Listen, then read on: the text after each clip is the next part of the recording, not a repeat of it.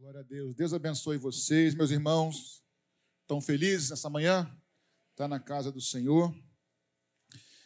Graças a Deus, né, Marlenia? Graças a Deus. Como é bom ter uma Marlenia nos ouvindo na pregação, né, pastor? Como é bom. Meus irmãos, hoje eu queria conversar um pouco com vocês sobre a volta de Jesus. Eu falo muito sobre isso em mensagens diversas, sobre vários assuntos, mas poucas vezes eu preguei sobre isso, na verdade. É, acho que só uma vez, se eu não estou enganado. Mas nesse assunto especificamente, sobre as bodas do Cordeiro, eu acho que eu nunca falei. Já falei no IBM, na aula de escatologia, alguns cursos, mas eu queria não dar aula hoje, mas eu queria pregar, compartilhar um pouco sobre essa verdade bíblica. E antes de começar, eu vou até pedir ajuda para a Tamires, a gente já alinhou aqui, né, Tamires? Tamires, nota 10 lá no, na projeção. Eu vou trabalhar quatro textos com vocês: dois na introdução, para introduzir o assunto, e depois dois para a gente pensar um pouquinho e refletir sobre algumas verdades e algumas coisas que, algumas promessas de Deus e algumas atitudes que demandam de nós, tá bom? Então a gente vai começar. Vamos lá. Isso. A gente vai começar lendo Mateus capítulo 22, tá bom? Primeiro Mateus 22, de 1 a 14. Aí eu posso até pedir a Tamires para colocar o texto, se quiser, por favor. Mateus 22. Esses dois primeiros textos são para a gente introduzir o assunto. Esperar o povo abrir. Agora o povo não é mais a Bíblia, não. O povo olha para cá. Ó. Isso, papelzinho. Diz assim. A gente vai ler na Nova Almeida. Diz assim, Mateus 22, verso 1 em diante. De novo, Jesus falou por parábolas, dizendo: O reino dos céus é semelhante a um rei que preparou uma festa de casamento para o seu filho. Enviou seus servos a chamar os convidados para a festa, mas estes não quiseram vir. Enviou ainda outros servos, dizendo: Digam aos convidados: Eis que já preparei o meu banquete, e os meus bois e animais da, de engorda já foram abatidos, e tudo está pronto. Venham para a festa. Mas os convidados não se importaram e se foram, um para o seu caminho e outro para o seu negócio. Outros, agarrando os servos, os maltrataram e o mataram. O rei ficou furioso, enviando suas tropas, exterminou aqueles assassinos e incendiou a cidade deles. Então disse aos seus servos: A festa está pronta, mas os convidados não eram dignos. Vão, pois, para. Vão, pois, para as encruzilhadas dos caminhos e convidem para o banquete todos que vocês encontrarem. E saindo aqueles servos pelas estradas, reuniram todos os que encontraram, maus e bons, e a sala do banquete ficou cheia de convidados. Mas quando o rei entrou para ver quem estavam à mesa, notou ali um homem que não trazia vestes brancas ou vestes nupcial. E perguntou-lhe, amigo, como é que você entrou aqui sem veste nupcial. E ele emudeceu, não respondeu. Então o rei ordenou ao servente: amarre os pés às mãos dele, atire-o para fora nas trevas, e ali haverá choro e ranger de dente, porque muitos são chamados e poucos são os escolhidos. Irmãos, a minha ideia, a minha intenção aqui não é pregar sobre esse texto, não é destrinchar todo este texto, ok? É apenas para a gente iniciar entendendo que Jesus mesmo disse por parábolas, em uma parábola, que o reino dos céus é comparado a um rei que prepara uma festa de casamento para quem? Para o seu filho. Então existe uma festa de casamento preparada para o filho. Nós sabemos que esse texto aqui de Mateus 22, sem entrar em grandes detalhes, fala, fala do filho de Jesus, em que é, existe uma, um casamento preparado entre a noiva e o noivo, que é Jesus, em que o convite foi feito, e primeiramente para os judeus, mas os judeus não creram em Jesus como seu Senhor, como Messias prometido. Então o evangelho foi espalhado para toda a humanidade, para os gentios, e por causa dessa mensagem, eu e você estamos aqui nessa manhã. Amém? Nós fomos convidados, sabendo que nós fomos alcançados pelo amor, pela graça de Jesus Cristo, pela cruz do Calvário, pelo sangue derramado na cruz por nós que coisa linda é ver Dona Zenilda se batizando hoje, confessando, né, pastor, publicamente o seu amor, a sua fé em Jesus Cristo. E esse, esse casamento, dona Zenilda, está esperando por nós um dia. Um dia a igreja de Jesus se casará com o noivo que é Cristo. O apóstolo Paulo, por exemplo, na segunda carta aos Coríntios, capítulo 11, no verso 2, só para vocês, esse eu não vou montar aqui não, vou só citar, ele diz assim, ó, Paulo fala assim, eu tenho zelo por vocês, como um zelo que vem de Deus, pois eu preparei vocês para apresentá-los como uma virgem pura, a um só noivo esposo que é Cristo. Então, o próprio apóstolo Paulo fala em inúmeras passagens que a igreja de Jesus é a noiva de Cristo. Então, nós temos um casamento preparado, chamado as bodas do Cordeiro, ou a ceia das bodas do Cordeiro, ou o casamento do Cordeiro.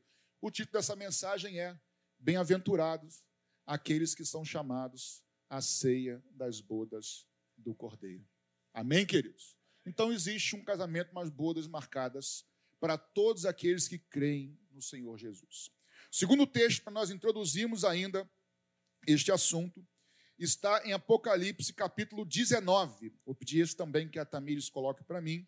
São apenas esses dois textos para nós entendermos, para que a gente possa é, como é que eu vou dizer, fincar alguns marcos, alguns alicerces, tá? Para depois a gente caminhar e construir algumas coisas juntos aqui. Apocalipse 19, a partir do versículo de número 7. Isso, Tamires.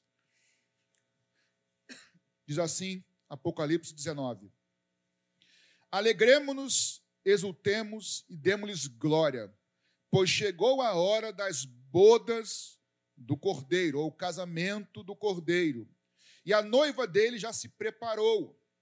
A ela foi permitido vestir-se de linho finíssimo, resplandecente e puro, porque o linho finíssimo, o, linho é, finíssimo são os atos de justiça dos santos.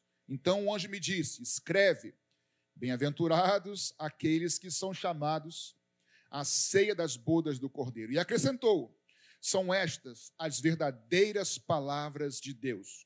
Prostrei-me diante dos seus pés para adorá-lo. O anjo, porém, me disse: Não faça isso. Eu sou um servo de Deus, assim como são vocês e os seus irmãos que guardam o testemunho de Jesus. Adore a Deus, pois o testemunho de Jesus é o espírito da profecia. E eu vi o céu aberto, e eis um cavalo branco, e o seu cavaleiro que se chama Fiel e Verdadeiro, e julga e combate com justiça. Os seus olhos são como chama de fogo. Na cabeça dele há muitos diademas e tem um nome escrito que ninguém conhece, a não ser ele mesmo. Está vestido com um manto encharcado de sangue. E o seu nome é o Verbo de Deus. E os exércitos do céu o seguiam montados em cavalos brancos, vestidos de linho finíssimo, branco e puro da sua boca saiu uma espada afiada, aí não importa muito. E os exércitos do céu o seguiam montado em cavalos brancos, vestidos de linho finíssimo, branco e puro. Esses dois textos nos mostram, para a gente começar a traçar alguns fundamentos aqui, que Jesus veio ao mundo, irmãos. Ele morreu na cruz do Calvário por mim por você, nos perdoando nossos pecados, nos lavando, nos redimindo, nos declarando justos, nos justificando. Agora a palavra de Deus nos chama de santos, porque o santo que é Jesus Cristo agora habita em nós. E a Bíblia nos, nos mostra no Novo Testamento que a relação de Cristo com a sua igreja é com um noivo e uma noiva. E existe um dia, irmãos, preparado para o nosso encontro. Existe um dia preparado para o encontro da igreja com o seu noivo. Irmãos, antes de eu falar qualquer outra coisa, esse será o maior dia da igreja. Esse será um dia maravilhoso, onde todo sofrimento, toda lágrima, toda luta, todo labor ficará para trás. O dia que nós nos encontrarmos com o nosso Deus, com o nosso noivo. Esse dia está marcado, e aqui no Apocalipse 19 nos fala sobre esse dia que foi marcado. Três coisas para nós marcarmos aqui para iniciar. Existe um casamento marcado entre Jesus e a gente. Primeira coisa que a gente precisa gravar. Segunda coisa, só participa deste casamento, tanto lá em Mateus 22, quanto aqui em Apocalipse 19, quem tiver suas vestes brancas, alvas ou vestes nupciais do casamento. Sem essas vestes brancas que representam santidade, pureza, inúmeras coisas, daqui a pouco a gente fala sobre isso, é, não participa do casamento. E terceiro, o texto do Apocalipse nos mostra que aqueles que tiverem essas vestes brancas, que participarem das bodas, voltam com Cristo após as bodas. Eu vou deixar bem claro isso. Irmãos, essa é uma mensagem que eu não pregaria dessa maneira numa outra igreja. Porque ela tem certa doutrina na mensagem. Aliás, para quem prega, a gente aprende a pregar. Quando a gente é convidado a pregar em outra igreja, a gente prega sobre salvação, mas não entra em doutrina, né, pastor? Por respeitar outros irmãos. Mas aqui, como é nossa igreja, nós pensamos aqui, eu posso ensinar isso para vocês.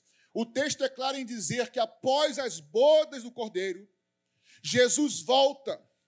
O Verbo de Deus, no cavalo branco, ele volta à terra para inaugurar o milênio. E nós voltaremos com ele. Isso está em Zacarias 14, isso está em Judas 14 e também aqui em Apocalipse 19. Como nós lemos, recebemos essas vestes brancas, participamos das bodas e depois voltamos com Cristo para governar durante mil anos. Por isso que ele é Senhor dos senhores, porque nós também seremos senhores junto com ele. Mas isso é outra história. Essas três coisas, existe um casamento marcado, só participa desse casamento quem tiver o quê? Vestes brancas. E terceiro, aqueles que estiverem vestes brancas as, após as bodas voltam com Cristo para reinar com Ele. Vou aqui abrir, abrir um parênteses que não estava na mensagem, mas é bom a gente entender. Você quer entender a igreja? Entenda a vida de Jesus, porque a igreja é o corpo de Cristo. Quer entender a igreja? Entenda Jesus. Vou repetir, porque a igreja é o corpo de Cristo. Exemplo rápido, em um minuto. Jesus foi gerado literalmente por quem no ventre de Maria? Pelo Espírito Santo. Quem é que faz parte da igreja verdadeira de Jesus? Todos aqueles que são gerados pelo Espírito Santo. Lógico que não num ventre de alguém, mas gerados de novo, não da carne nem do sangue, mas vontade do homem, mas da vontade de Deus. Jesus cresce a sua vida, ele é rejeitado ao longo da sua vida. A igreja de Jesus sempre foi, é e sempre será rejeitada pelo mundo. Jesus foi batizado nas águas, o Espírito Santo veio sobre ele. A igreja, todo aquele que crê deve ser batizado, a não ser que seja impedido por algum motivo, como por exemplo quem? Ladrão da cruz, foi impedido, mas não porque ele não quis. Jesus foi é, é, perseguido, a igreja. Jesus morre na cruz, é crucificado. A igreja é composta por todos aqueles que seguem a Jesus. E quem quer vir após mim, faça o quê? Negue-se a si mesmo, tome a cada dia a sua cruz e siga-me. Jesus morre, a igreja é composta por homens e mulheres que morreram para si, para viver para Deus. Jesus morre, mas depois ele ressuscita. A igreja não tem como. Todo crente fiel morre para si mesmo, mas no dia que morrer, literalmente, certamente naquele grande dia ressuscitará porque ele ressuscitou. Jesus foi elevado aos céus, a igreja também será levada aos céus. Primeira carta de Paulo aos irmãos de Tessalônica. Nós fomos gerados pelo Espírito Santo, somos renegados pelo mundo, somos batizados, somos cheios do Espírito Santo, morremos para nós mesmos, vivemos para Deus, morreremos, mas não ficaremos mortos, ressuscitaremos assim como Jesus, e ele voltará, e nós também voltaremos com ele, porque assim como foi com ele, será com a sua igreja. Simples assim, ou não tão simples. Mas como foi com ele, é conosco. Esses três verdades. Agora eu quero ir para dois textos que falam mais especificamente sobre as bodas do cordeiro propriamente dito, tá bom? Tamires, Mateus 25, de 1 a 13, vocês conhecem bem esse texto. E agora eu vou me deter um pouquinho mais de tempo nesse texto e no próximo, que é Lucas, capítulo 12. Mateus 25 diz assim: Então o reino dos céus será comparado, será semelhante, perdão, a dez virgens que, pegando as suas lamparinas, saíram a encontrar-se com um noivo.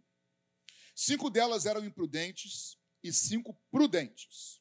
Algumas versões dizem prudentes ou sábias. Tá?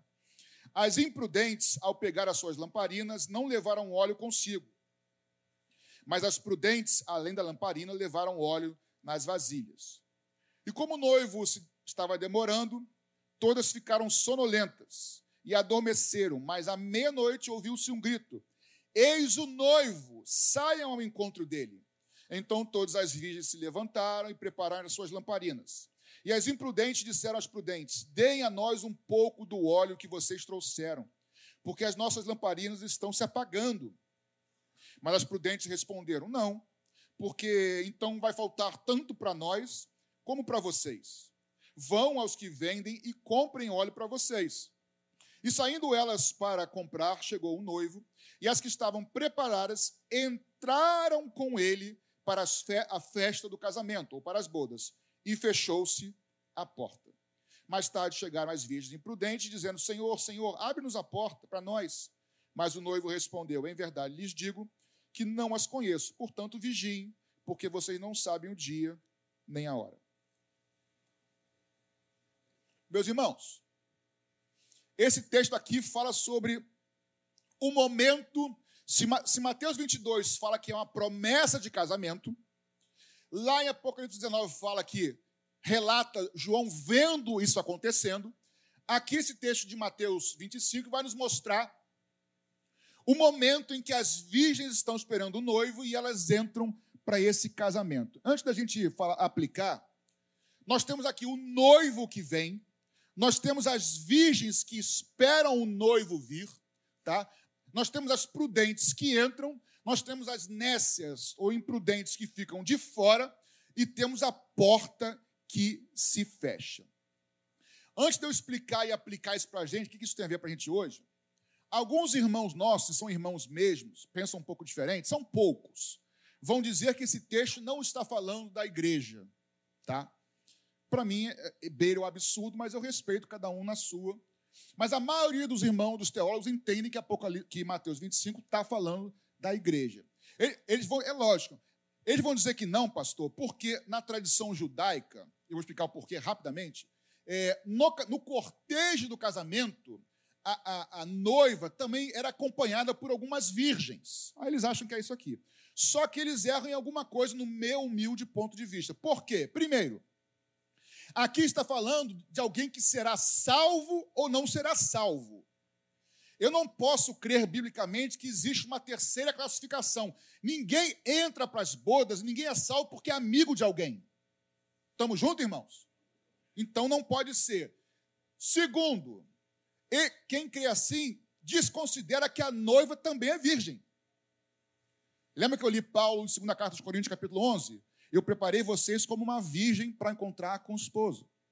Agora, por que, que usa dez virgens? Assim, existe uma sequência em Mateus. Ele fala de dois servos, o servo bom e o servo mau. Ambos são servos, porém, um bom e um mau. Aí depois ele muda a parábola, Jesus. Segunda parábola, as dez virgens, as prudentes e as não prudentes. É o mesmo raciocínio. E depois tem os talentos. A um lhe deu um, a deu três, e deu cinco. Ou seja, todos são servos um bom e um mal, um é fiel e outro não. Todas estão esperando o, o, o, noivo voltar, ou seja, o princípio é o mesmo. Tanto dos servos quanto das virgens, está falando que todo mundo espera, mas nem todo mundo que espera entra. E esse é um ponto que eu vou falar já já. Então, certamente aqui é sobre as virgens, a igreja, ok? Três verdades que eu queria pensar com vocês, irmãos, sobre esse texto. Primeiro, o noivo ele vem num tempo de trevas, de escuridão. Não tem como fugir.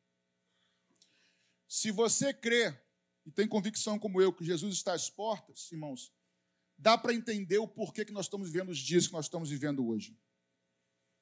Os dias são de trevas, irmãos.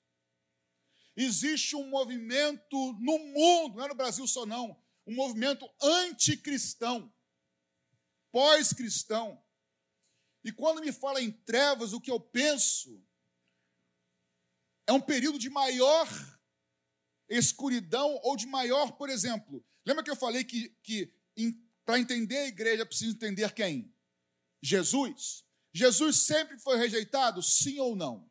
Sim. Mas quais foram as duas maiores épocas da sua vida em que ele foi mais intensamente rejeitado e perseguido? No seu nascimento, quando saiu a ordem para matar todos os primogênitos, e depois na sua morte. Com a igreja, a mesma coisa. A igreja sempre foi rejeitada, mas não se iluda. as épocas de maior perseguição da igreja foram no início da igreja, estão sendo e vão ser no fim da igreja. Não tem como fugir disso. E aí tu vai ter que ser crente raiz, irmãos, se você quiser entrar nas bodas do Cordeiro. Que o Espírito Santo nos ajude. Tempos de trevas, tempos de maior perseguição e adversidade. As maiores investidas do inferno contra as nossas vidas vão ser nos nossos dias, irmãos. Mas maior é o que está em nós. Maior é aquele que fez a promessa a nós. Tempo de trevas é um tempo de maior engano. Nós vivemos nos dias das fake news. Por quê? Por coincidência? Não. Porque hoje ninguém sabe, ninguém, né? Ninguém sabe mais qual, o que é o certo, o que é o verdadeiro ou o falso. Hoje em dia eles colocam, eles botam você filmando no YouTube falando uma coisa, meu pregação, e eles mudam a minha voz, a minha fala, eu falando outra coisa com, com inteligência artificial. Época do engano, irmãos, tempo de trevas. As virgens dormiam, tempo de cansaço, onde parece que você sente que você às vezes é sugado por tanta coisa que você tem que fazer, você tem que ser, você tem que realizar, tem que conquistar. E tem... Sente isso, irmãos. Tempo de trevas. Jesus vem em tempo de trevas. Que o Espírito Santo nos ajude, irmãos. Mas eu queria te dizer: Deus não vai deixar a sua igreja, vou usar aqui a expressão, largada no período de maior luta. No período de maior luta da história, foi no início da igreja, o Espírito Santo agiu como nunca no final não será diferente. A palavra nos diz, irmãos, que no final dos tempos, Deus fará separação entre os que servem a Ele e os que não servem. E novamente as pessoas saberão os que servem e os que não servem, porque hoje em dia, eu não sei você, mas parece que está tudo meio confuso no meio cristão evangélico, não está não? A gente não sabe meio quem é quem. Mas o Espírito Santo não vai nos largar, não. Deus tem algo para fazer nas nossas vidas nessa geração ainda, irmãos. Deus tem algo tremendo para fazer nos nossos dias. É em tempo de trevas, sim. Aí sim, o segundo ponto que eu disse. Nem todas as virgens que esperavam, esperaram, entraram. Isso me dá uma bagunçada. Quando eu falei aqui anteriormente, alguém falou misericórdia. É misericórdia mesmo, irmãos. Porque nem todas entraram. E aí eu me lembrei do apóstolo Paulo, em Filipenses 2, quando ele diz assim nos versos 14, 15 e 16: Façam tudo sem murmuração e sem discussão, para que sejam irrepreensíveis, puros, filhos de Deus, inculpáveis no meio de uma geração pervertida e corrupta, na qual vocês brilham como luzeiros. Olha, vocês, vocês crentes brilham como lamparinas no mundo, preservando a palavra da vida. Assim, no dia de Cristo, eu poderei me gloriar que não corri em vão e nem me esforcei inutilmente. Pode ser, irmãos, que muitos esperem e não entrem. Pode ser, pode ser que aqui nesse auditório aqui de 800 e poucas pessoas, nem todos entrem. Mas o meu desejo, e certamente o desejo do Espírito Santo nessa manhã, é que todos nós entremos naquele dia porque vai valer a pena, irmão, ser fiel a Jesus. Vai valer a pena cada lágrima que você derramou.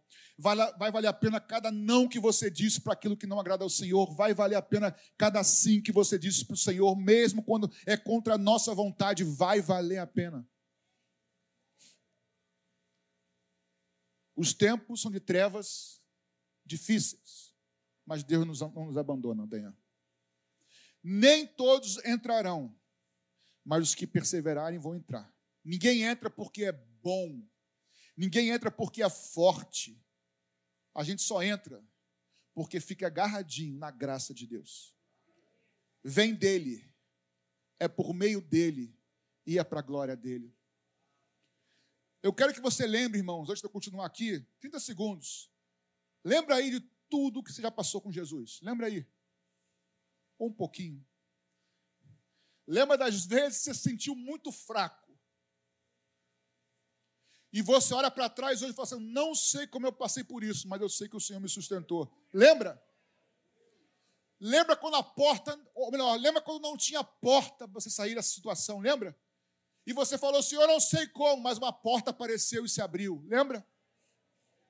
Lembra das vezes que você foi, como eu vou dizer, não é confrontado, não, você foi injustiçado e assumiu o dano por ser de Jesus. E o Senhor te honrou. Lembra das inúmeras vezes que o Senhor te deu força. Irmãos, não é hora da gente desistir. Não é hora de jogar a toalha. Esse grande dia está chegando, queridos. Os dias são de trevas. Nem todos vão entrar, mas nós da Maranata da Tijuca, nós todos vamos entrar em nome de Jesus Cristo. Terceira coisa que eu vejo nesse texto. Para entrar, eu estou sendo bem simples na análise nessa manhã. A nossa lâmpada precisa estar acesa. E aí eu vou repetir algo que eu já falei um tempo atrás, numa outra pregação que eu disse sobre isso aí. Não vou focar, mas vou só citar. Quando eu li esse texto aqui certa vez, e orando, porque eu gosto, irmãos, de uma prática de orar, eu tenho tentado ensinar isso, tá? Eu não aprendi com ninguém, aprendi sozinho com Jesus e acho que é muito bom. Orar a Bíblia. Aliás, irmãos, quer um conselho? Leia a Bíblia, conheça a Bíblia. Melhor, vou mudar. Leia a palavra de Deus, conheça a palavra de Deus, creia na palavra de Deus, ore a palavra de Deus, cite a palavra de Deus, leia, conheça, creia, ore, cite a palavra de Deus e obedeça. Obrigado. Seis coisas. A palavra de Deus você certamente entrará nas bodas do Cordeiro. Para quem gosta de anotar, leia, conheça, creia, ore, cite e obedeça. Seis coisas. Você vai entrar nas bodas do Cordeiro. Por que, que eu digo isso? As dez virgens tinham lamparinas? Tinham. Todas entraram? As que estavam acesas entraram. Lâmpada para os meus pés, ou lamparina para os meus pés, é a tua palavra. E luz é lâmpada, mas também é luz. Porque lâmpada apagada não serve para nada. Se a lâmpada aqui pode ser entendida como a palavra, e eu entendo assim, já citei aqui e vou repetir. Vocês lembram quando Jesus fala da parábola do semeador? O semeador saiu a semear. E ele diz que a semente é, é o que também? É a palavra de Deus. Ele semeou em quantos solos? Quatro solos. Quatro solos. Primeiro, é a beira do caminho. Aí diz, diz que vem a ave e rouba, tá? Ou, e ele explica Jesus que foi o inimigo veio e rouba a palavra, a semente, porque a pessoa não entendeu a palavra. Então roubou a semente. No segundo, é lançada no terreno que é pedregoso, que não tem muita profundidade, essa palavra. E aí vem o sol e queima a semente. Ou seja, na primeira situação, a semente, a palavra é roubada, não está mais lá. Na segunda, a semente, a palavra é queimada, destruída. Também não está lá. Na terceira e na quarta situação, o semeador, o semeador saiu a semear. E ele semeia a palavra numa terra que tem profundidade, mas tem também espinhos. E a semente é sufocada pelos espinhos e ela não frutifica. A semente continua lá? Sim. Na quarta e última, o semeador saiu a semear numa terra boa que frutificou a 30, 60, 100 por um. Na terceira e na quarta situação, a semente permanece? Sim, mas um frutifica e o outro, um frutifica e o outro não. A mesma coisa aqui, as duas têm lâmpada, uma acesa, a outra não.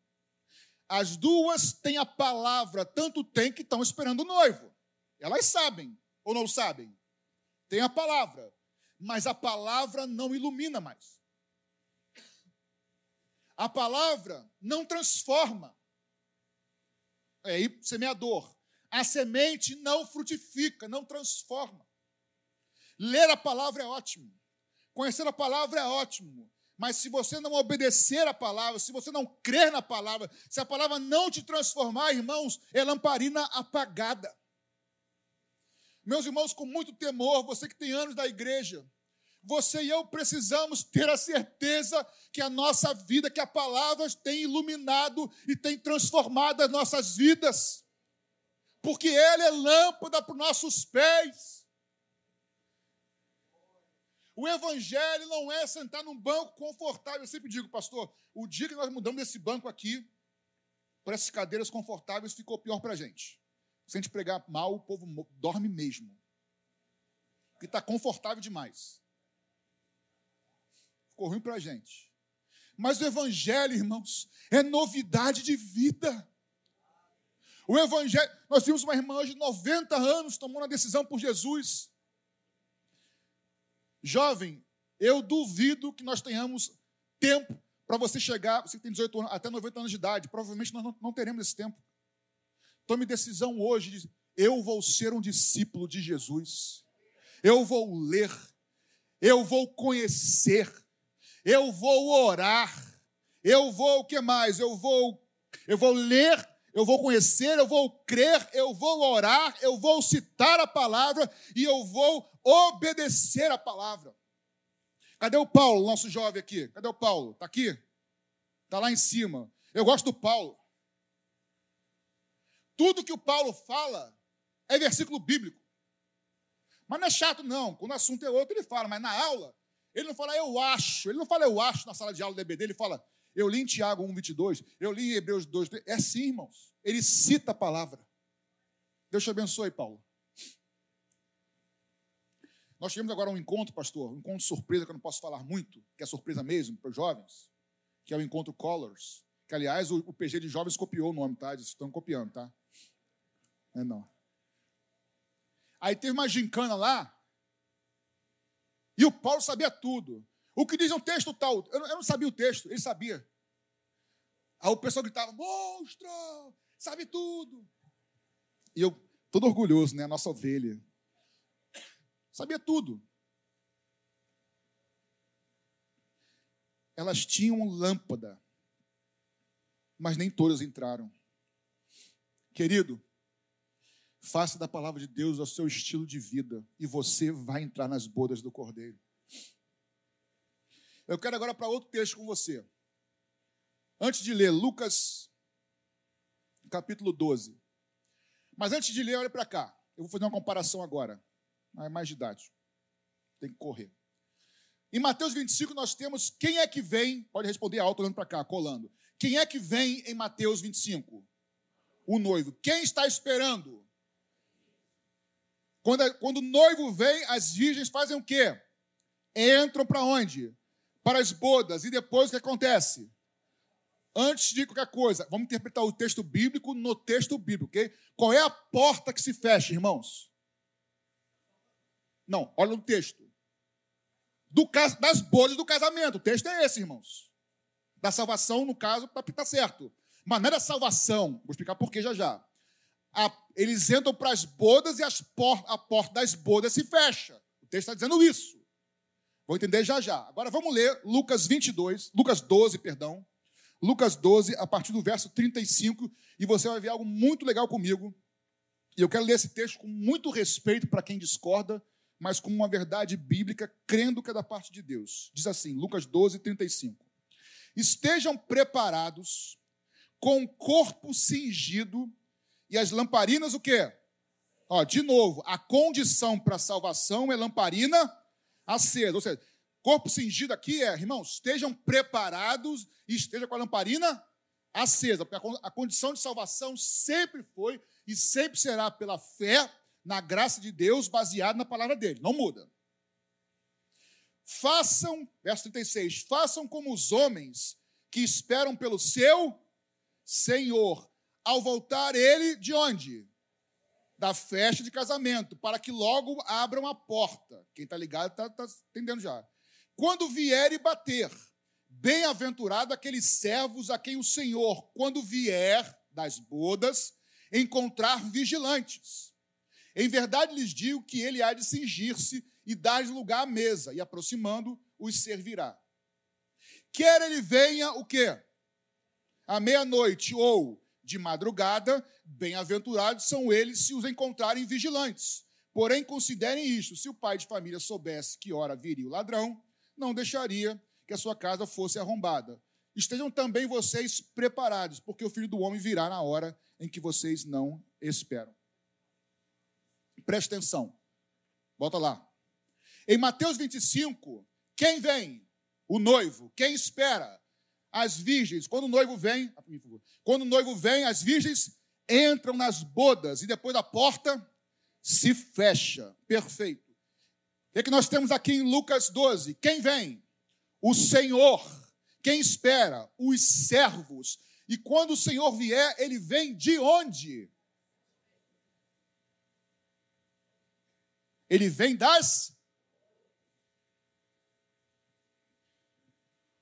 Ele vem e leva alguém, a noiva, para as bodas. O noivo vem e a noiva vai para as bodas. Aqui em Lucas 12, quem vem é o Senhor. E ele vem depois do quê? Das bodas. Então, inevitavelmente, para a tristeza de muitos, existe um tempo que tem que separar. Ah, pastor, mas tem duas vindas de Jesus? Tem. Uma para a igreja e um depois no final. E eu vou explicar mais. Olha o texto. Ele vem das bodas. Depois, isso tem a ver com Apocalipse 19? Sim nós lemos as bodas e depois ele vem no cavalo branco. Quem é que o segue? O seu exército vestido de linho.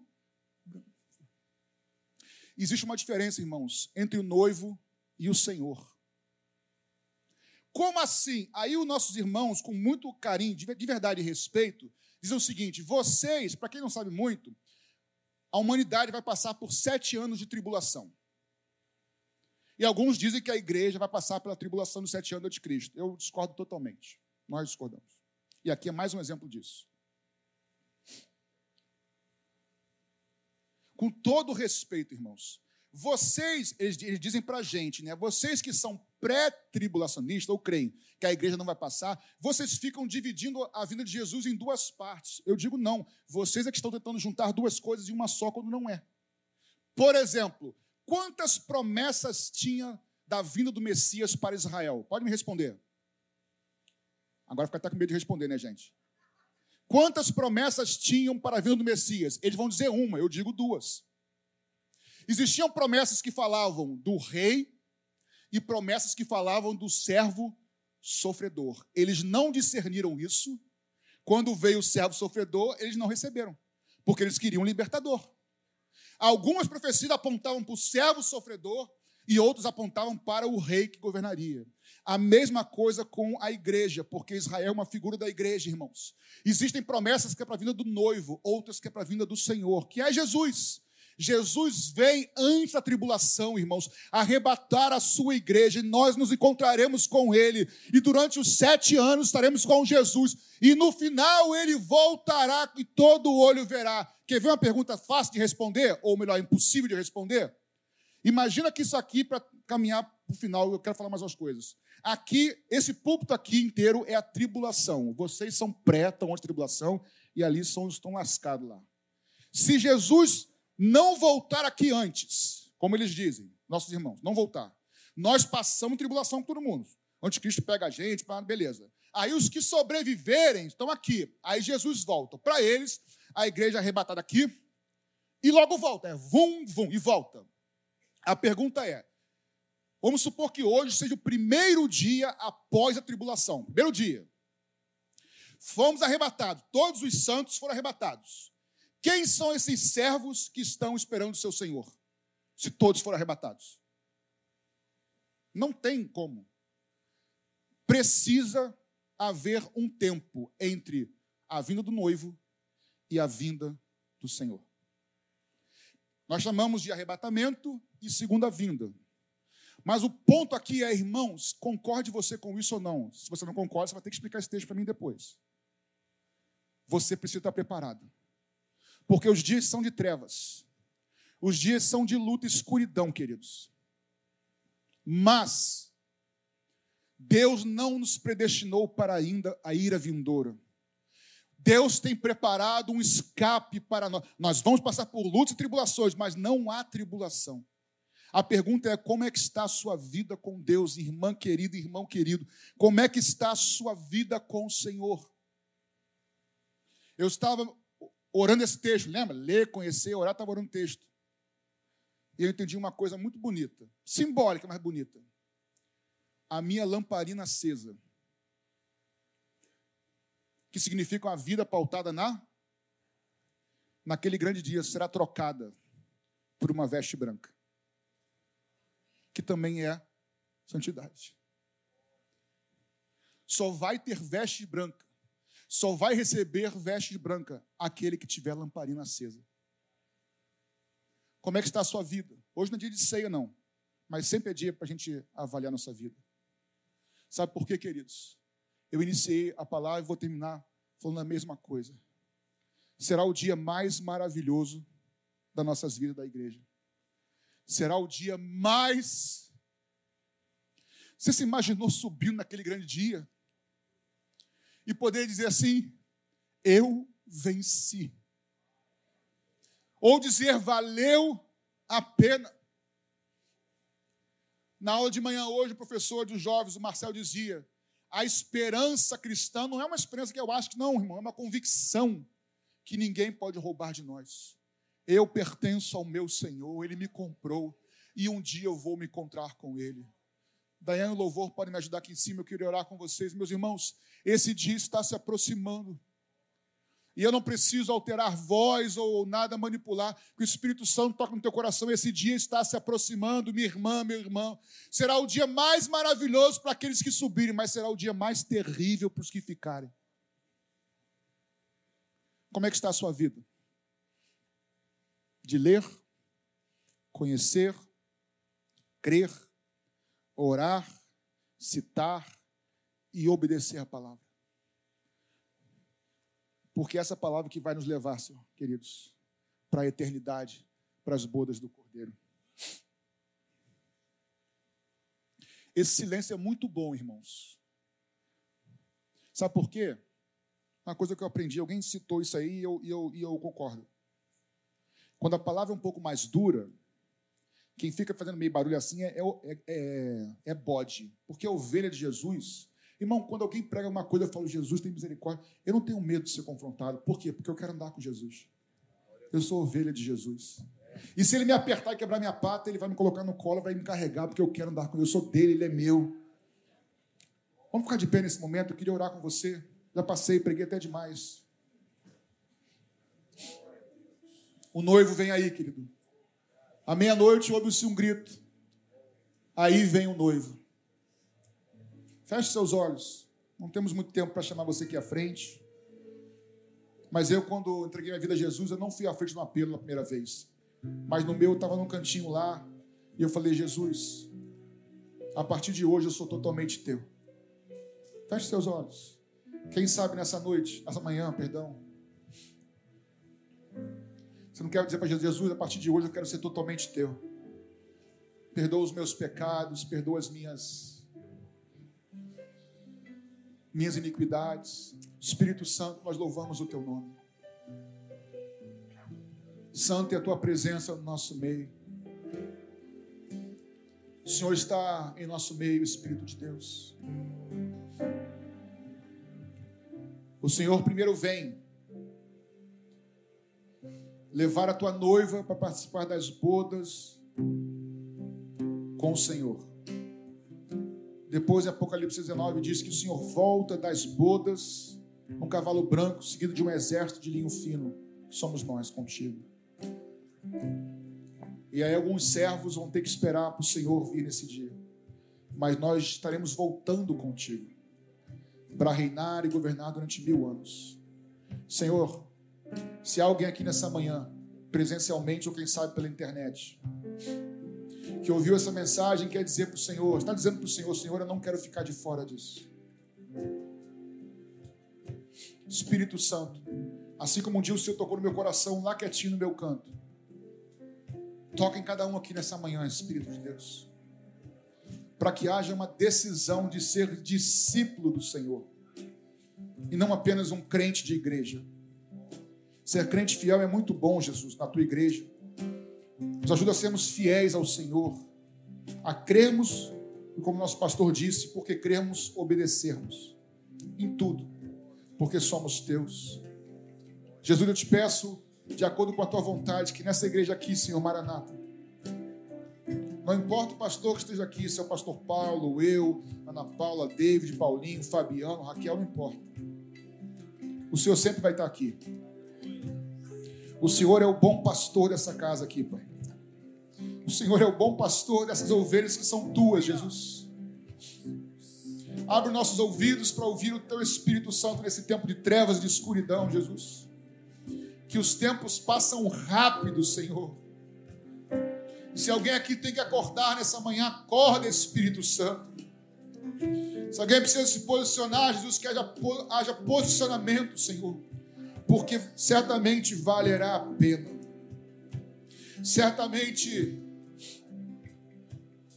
olhos não viram, ouvidos não ouviram, nem jamais penetrou no coração de qualquer um, mas o teu Espírito tem nos compartilhado aquilo que o Senhor tem preparado para aqueles que te amam. Se alguém entrou aqui nessa manhã cansado, Jesus, sobrecarregado, que haja alívio do teu Santo Espírito. Se alguém entrou aqui desencorajado, que haja coragem e ousadia do teu Santo Espírito. Se alguém entrou aqui, Senhor, talvez todo errado em pecado, e o confesso diante do Senhor, que haja perdão no teu nome nessa manhã. Que alguém que entrou aqui, Jesus, totalmente destroçado, que haja restauração nessa manhã. Espírito de Deus, abençoa a tua igreja nessa manhã. Para que todos que estão aqui, Senhor, naquele grande dia, antes que a porta se feche, entre para encontrar com o Senhor. E lá, Senhor, não haverá mais choro, lágrima, nem sofrimento. Ajuda-nos a sermos até o fim fiéis ao Senhor. Oh, Jesus, ajuda-nos a sermos fiéis até o fim ao Senhor. Dá força ao cansado. Tua palavra promete que o Senhor dá força ao que não tem nenhum vigor. Oh Espírito Santo, nessa manhã, passe no meio da tua igreja e fortalece os braços cansados Fortalece as pernas que tremem, Jesus. Fortalece os corações que estão abatidos, Senhor. Levanta aqui uma igreja santa, poderosa, separada pelo Senhor, cheio de conhecimento da tua palavra, cheio de autoridade do teu espírito. Como diz Paulo lá em Filipenses 2, nós lemos que nós sejamos como lâmpadas acesas nessa geração em trevas. Faz da Maranata um luzeiro a resplandecer esses dias de trevas. Faz dos pastores da Maranata, faz dos diáconos, Jesus, faz dos professores, faz dos pais, faz das mães, faz dos jovens, adolescentes, faz de nós luzeiros nessa geração, em nome de Jesus. Em nome de Jesus. Muito obrigado, Jesus. Muito obrigado.